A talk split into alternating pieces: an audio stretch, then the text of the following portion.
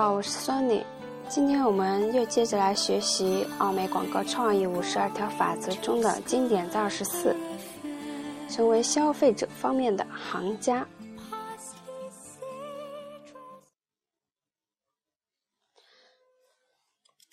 本书中的经典之一是了解你的顾客是谁，这对调研人员和营销人员都是极其重要的。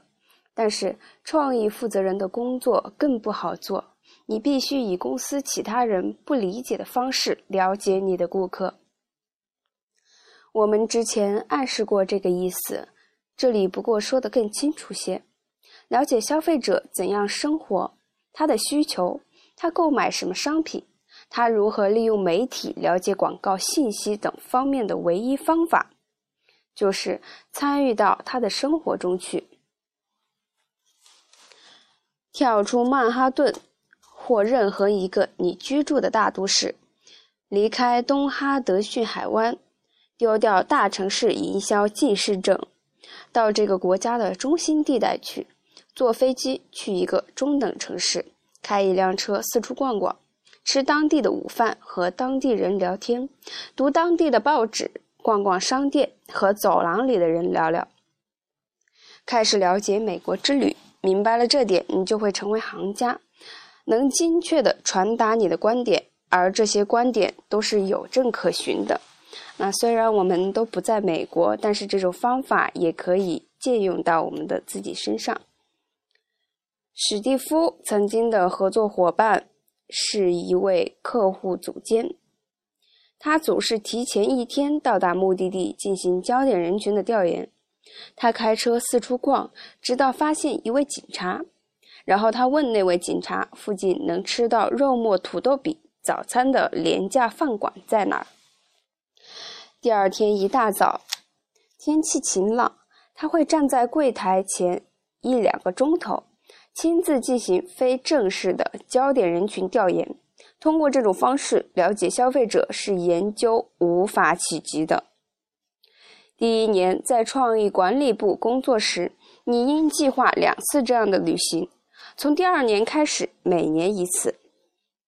如果你的调研部门能够随便组织两组人对被采访者所想的进行讨论的话，不用是广告有关的内容，就是谈谈普通生活，那将会非常的有好处。当你把这些从旅途中。亲自获得的信息和我们在本书较早提到的从调研中获得的确凿资料结合在一起，这种由经验得来的对你的目标顾客的理解最为可靠。如果你没有这种感觉，要么你误解了你现在参与的市场，要么你的研究出了问题。找到正确的解决方案，然后解决它。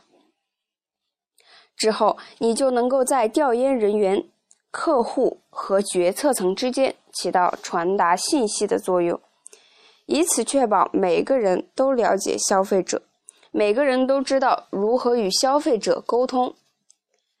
一旦你确定了谁是你的创意部门里最优秀的人，或有可能成为最优秀的人，给他们机会，让他们亲自体验一次旅行。